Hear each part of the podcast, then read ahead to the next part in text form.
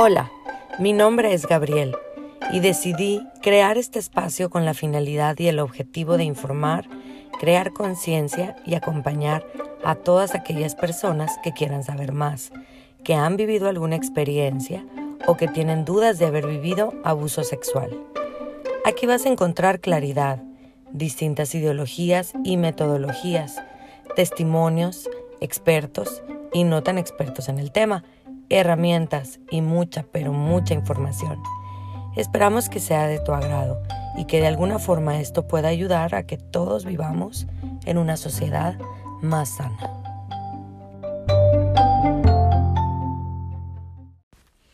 ¿Cómo están? ¿Cómo se tratan a ustedes mismos este día? Les comparto que cada vez que grabo vivo una lucha interna con mis monstruos, no saben. Hasta el día de hoy he ganado todas las batallas. La verdad es que no estoy dispuesta a dejar que dominen mi existencia, ya no. Así que aquí estoy, reclamando la libertad que tengo de vivir sin miedo y la oportunidad de conectar con otras personas a través de mi voz. Hoy quiero hablarles de algunas afectaciones que deje el abuso sexual.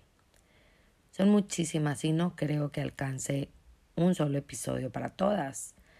También creo que es por esto precisamente, que son muchísimas, que cuesta tanto darle orden y claridad a este tema. Porque abarca mucho y se ve reflejado en todas las áreas de la vida de las víctimas. Se van a ir dando cuenta de por qué. Antes de iniciar de lleno en el tema, quiero informarles que voy a estar apoyándome en distintos libros que yo no soy experta y que me siento con el derecho y decido ejercerlo de hablar del abuso sexual desde mi propia experiencia, desde mi camino recorrido, desde mis aprendizajes, que pueden escuchar o que tal vez ya escucharon en el episodio 2. Y bueno, empezaré diciendo que el abuso sexual es un evento traumático, deja daños profundos, emocionales, psicológicos o físicos. Y que además cada individuo vive el trauma de manera muy personal y única. No hay un absoluto, no hay un todo, solo podemos hablar como de comunes denominadores.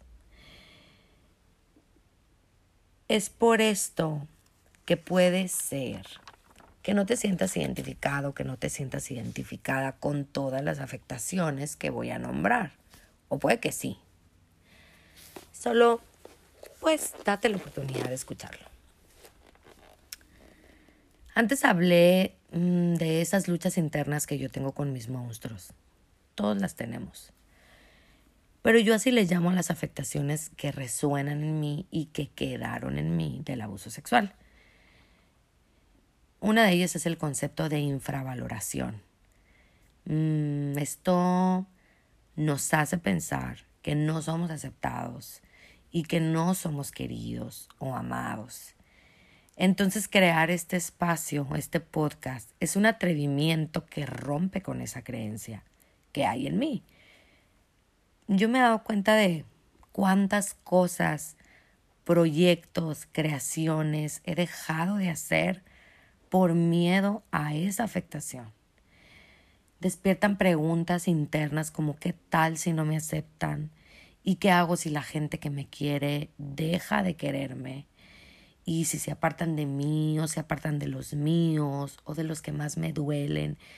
Cuando todas esas preguntas cobran vida y me invaden, necesito recordarme a mí misma una y otra vez el valor que hay en mí como ser humano y recordarme también que yo solamente puedo darme ese valor y que solo si yo me acepto con todo lo que yo soy y todo lo que he vivido, entonces los demás van a poder aceptarme y amarme tal y como soy. No es al revés. No me van a aceptar primero los demás para después poderme aceptar yo. Esto incluye pues la parte oscura, incluye los cambios de humor, los ataques de miedo o de ansiedad que a muchos sobrevivientes de abuso sexual nos acompañan. En un momento, no me dejarán mentir que, que en un momento puedes estar eufórico, eh, podemos estar felices y de pronto sentirnos profundamente enojados o tristes, sin una razón aparente. Y al menos yo me sorprendo cuando esto me pasa. Me sigue sorprendiendo. Cada vez es menos. Y me veo preguntándome a mí misma, ¿por qué estás tan enojada? Es así como que, ¿por qué? ¿Por qué? ¿Qué pasó? ¿Por qué estoy tan enojada? Y ha habido ocasiones que desde que abro el ojo me siento así. Es bastante frustrante, sobre todo cuando ya te das cuenta, cuando ya realmente puedes verte ahí, no, ya no puedes engañarte. Me ha servido mucho para, para aprender de esto y para saber cómo vivir mis días de la mejor manera, eh, que esta es una afectación del abuso sexual y que hay muchísima gente que lo vive al igual que yo. Los ataques de miedo también están ahí, esa opresión en el pecho. Yo no sé si, si alguna vez les ha dado algo así, pero es una sensación de asfixia que te puede llevar, así te puede llegar a convencer que ese es el fin y que ya se acabó y ya me voy a morir, ya, aquí, Llegó mi, llegó mi fin. Y por otro lado están las enfermedades somáticas. Cuando yo era una niña tuve una etapa que duró años en donde me enfermaba una y otra vez de la garganta, pero, pero no era leve. Eran muy fuertes, eran faringitis, laringitis, amigdalitis, bueno, muchas cosas que terminan en itis el caso es que eran infecciones espantosas de las que solo yo podía salir de ahí con tratamientos a base de inyecciones. Em, generalmente el tratamiento era tan agresivo como la enfermedad misma.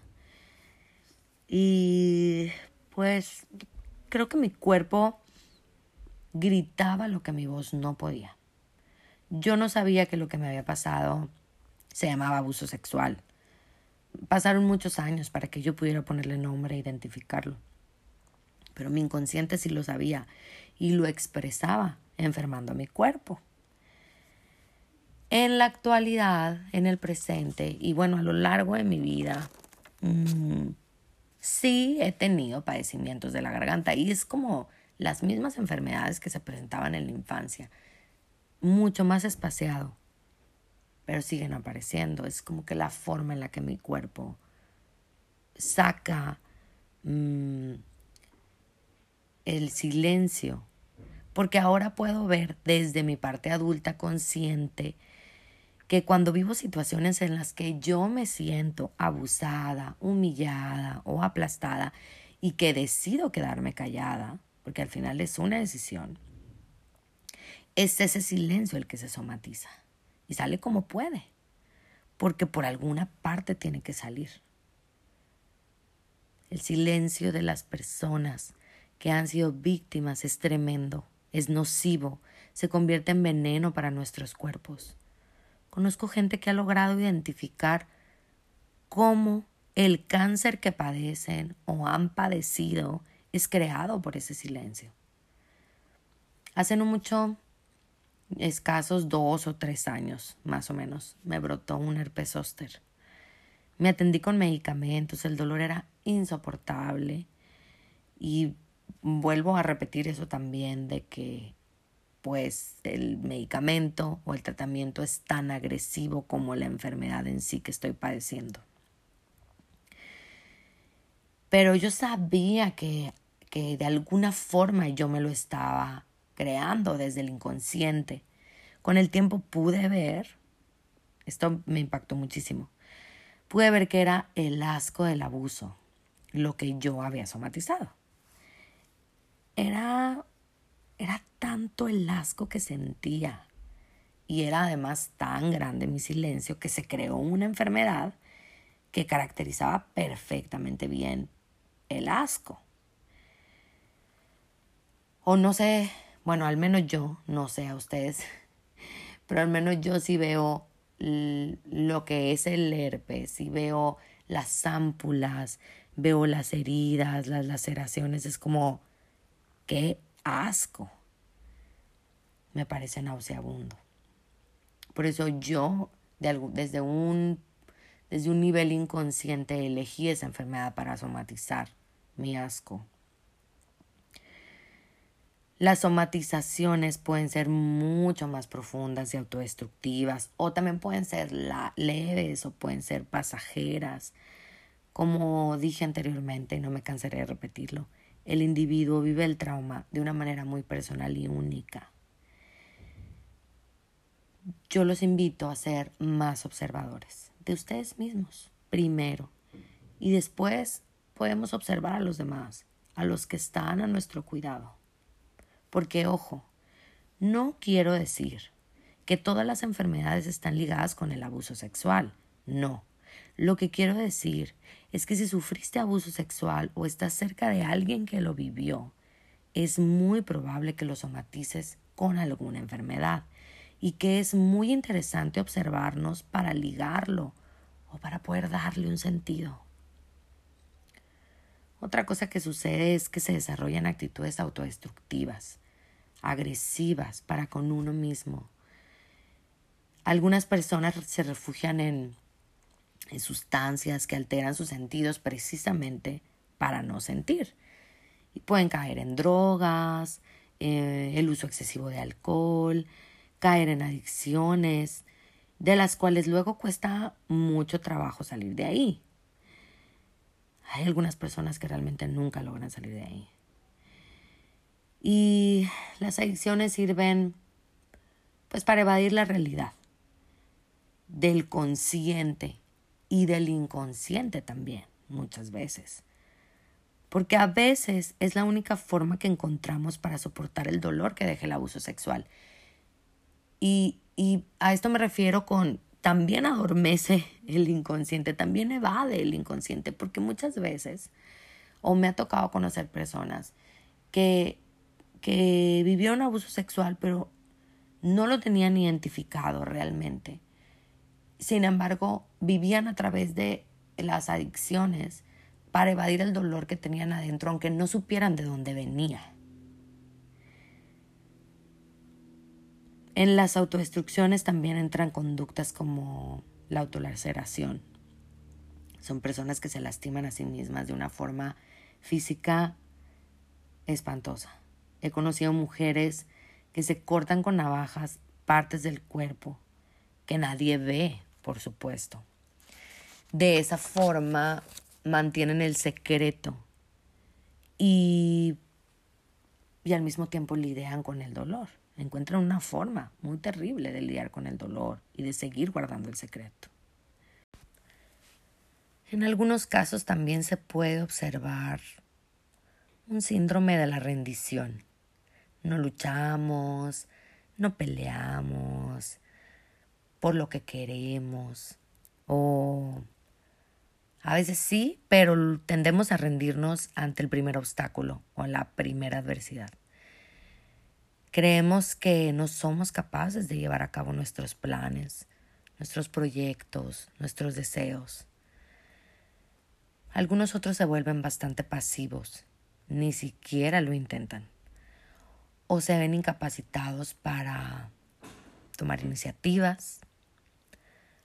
Hay otros casos en los que esa pasividad les llega a afectar en la capacidad de sentir. Es como más interno esto. No pueden llorar. No pueden conectar con su interior. Aprendieron a desconectarse de sí mismos para sobrevivir al abuso.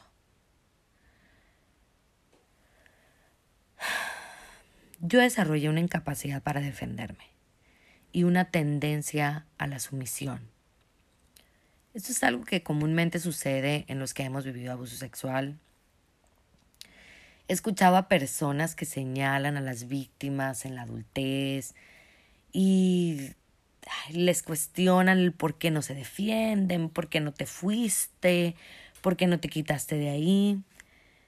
Bueno, yo quiero decirles que cuando un trauma como este se vive a temprana edad, en la infancia sobre todo, te programa para no defenderte. Porque cuando eres un niño o una niña, no pudiste hacerlo, no pudiste defenderte. Y es en ese momento en el que el subconsciente se programa y se repite a sí mismo que no puede defenderse. Es por esto que las víctimas de abuso sexual infantil tienen una mayor tendencia a repetir este evento en la adultez o en la adolescencia. Se necesita de verdad de un trabajo emocional muy profundo para reparar esa parte de defensa natural que tenemos el, el ser humano. Ese instinto que se apagó con la primer vivencia. No es que la víctima quiera o elija repetirlo ni revictimizarse, es más bien que revive el shock y se paraliza. Esto en automático la convierte en una presa mucho más accesible y vulnerable para el agresor. Esta incapacidad también se ve presente en algunos casos en donde el primer abuso fue en la adultez o en la adolescencia, en donde hay violencia o agresión que imposibilita al individuo para defenderse también, como en el caso anterior. Probablemente en estos casos en donde ya sea más grande, se puede llegar a presentar también un segundo, un tercer caso de abuso del cual no podrá zafarse ni protegerse fácilmente, porque del primero tampoco pudo. Yo me he dado cuenta que en el tema de la sumisión hay una tendencia de conceptualizar a la mujer callada, obediente y sin opinión. Esa es la imagen que pues que es como la típica de la mujer sumisa pero va mucho más allá de eso. Yo les puedo decir que nunca he sido callada, ni obediente, ni me encanta y, me encanta opinar, perdón. Sin embargo, pues la sumisión se ve reflejada en lo mucho que me cuesta expresarle a mi esposo mis necesidades o mis deseos, o pedirle ayuda o presencia. Ha sido para mí todo un reto trabajar en eso. He tenido que aprender a hablar de mis inconformidades y de las cosas que me molestan. He tenido que aprender que es normal y necesario en una relación expresarlo. Pero es el miedo a generar un conflicto el cual domina la situación. Es el miedo a a luego no poder salir o no poder defenderme si ya estoy dentro de un conflicto. Ahí es donde se ve reflejada la sumisión. En mi caso, y tal vez te puedas sentir identificado. Conforme he ido avanzando en mi proceso, he ido encontrando formas de comunicarme asertivamente. Me encanta de verdad me encanta escuchar a mi esposo cuando comparte eh, cosas como el otro día estaba diciendo, es que cada vez que voy a hablar con, que ella quiere hablar conmigo, empieza diciendo, voy a hablar porque decidí ya no quedarme callada. Y sí es cierto, me dio mucha risa porque es real. Así empiezo. Me recuerdo a mí misma que lo que estoy buscando es romper el silencio es dejar de quedarme callada. Aquí lo interesante y lo más satisfactorio es escucharlo, que eso lo libera. Él se siente libre de tener que adivinarme o de tener que adivinar por qué estoy actuando de tal forma o quedarse simplemente con cara de what sin saber de dónde viene. Es impresionante lo profundo que pueden llegar a afectar las heridas del abuso. Esa incapacidad de defenderme se ha visto reflejada una y otra vez hasta en mi dificultad para comunicarme con otros. Porque a veces puede que sí externemos. El problema es que lo expresamos con enojo y con, con hostilidad a la defensiva. Porque desconfiamos de que los demás nos quieran, que nos quieran de verdad. Y además dudamos de que ese amor vaya a ser suficiente para que no nos hagan daño otra vez. Es esa sensación oculta que nos hace pensar y temer que nos puede volver a pasar lo que ya vivimos. Esta misma sensación o miedo puede llegar a alterarnos el sueño, a crear pesadillas, terrores nocturnos. Yo les puedo compartir que tengo prácticamente toda mi vida con trastorno del sueño. He tomado pastillas naturales, controladas, tecitos, remedios caseros, meditación, gratitud, bueno, una bola de cosas. Cuando estaba chica, yo estaba convencida de que veía fantasmas.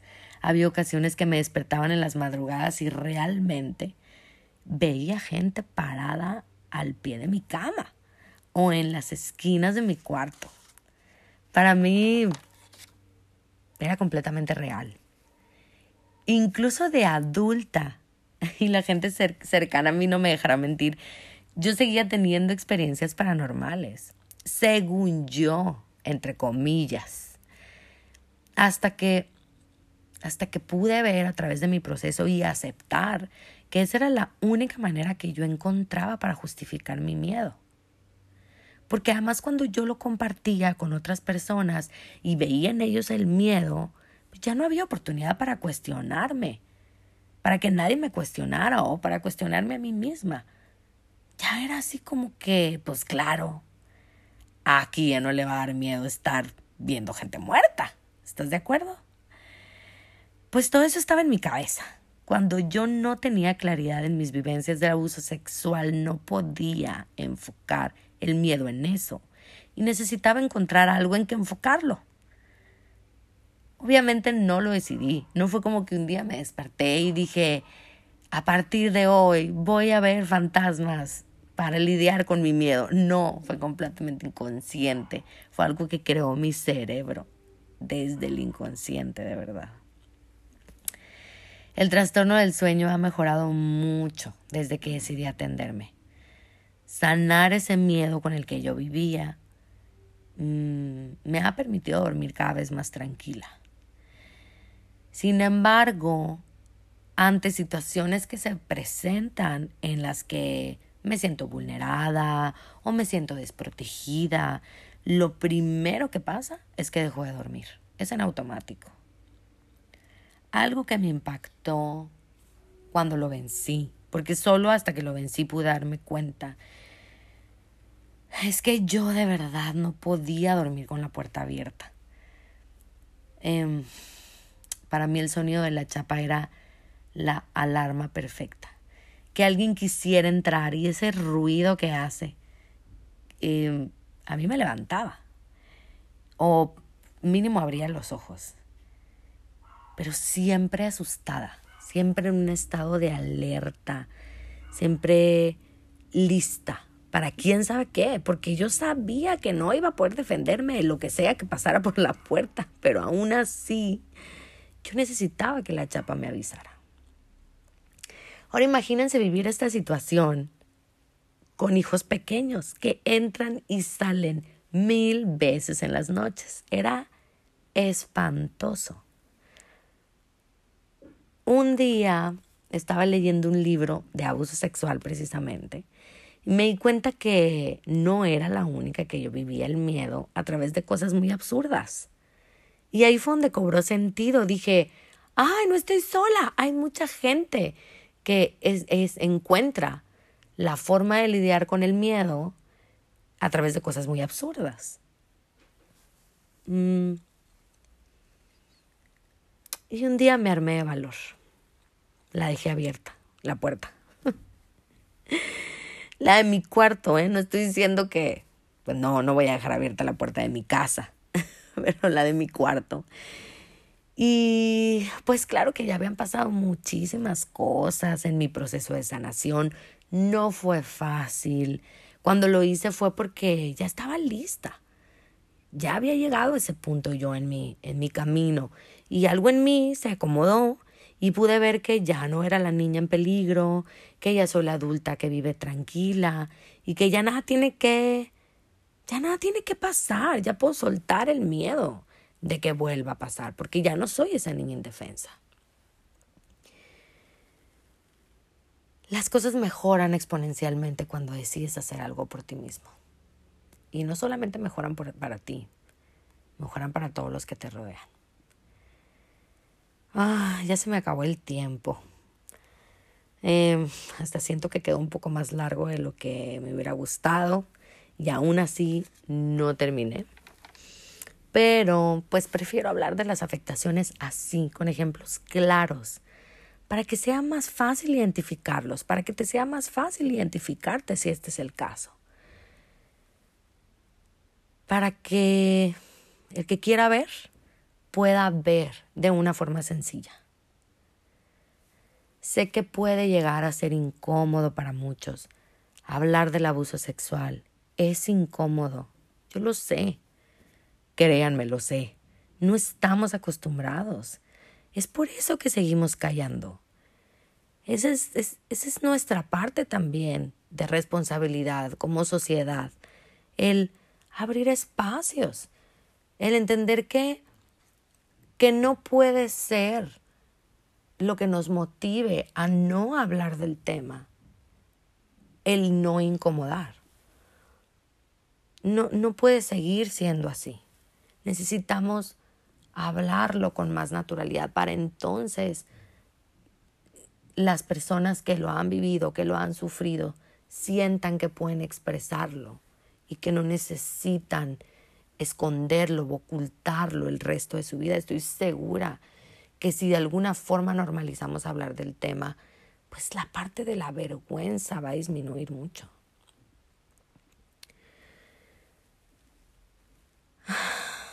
Si esto mueve cosas dentro de ti y resuena dentro de ti, es por algo. Acuérdate que lo que te checa, te choca.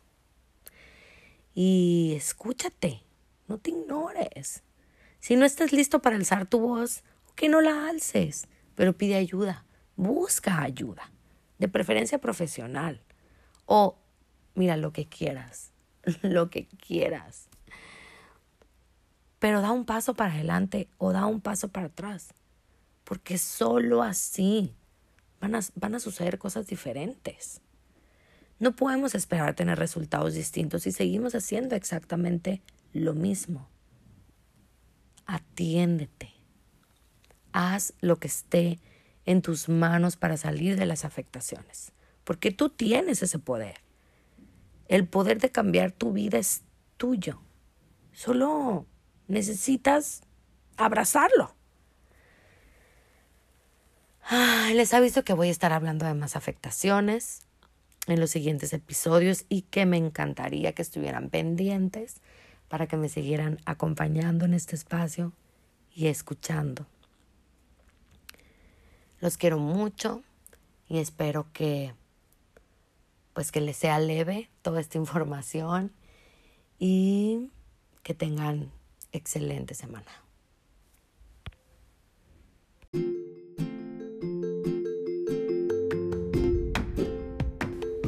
Gracias por acompañarnos en este espacio. Los invitamos a que nos sigan y estén pendientes de los próximos episodios que estaremos lanzando semanalmente. Y si crees que lo que escuchaste le puede servir a alguien más, no dudes en compartirlo. No olvides seguirnos en Instagram como Hablemos de Abuso Sexual. Bye bye.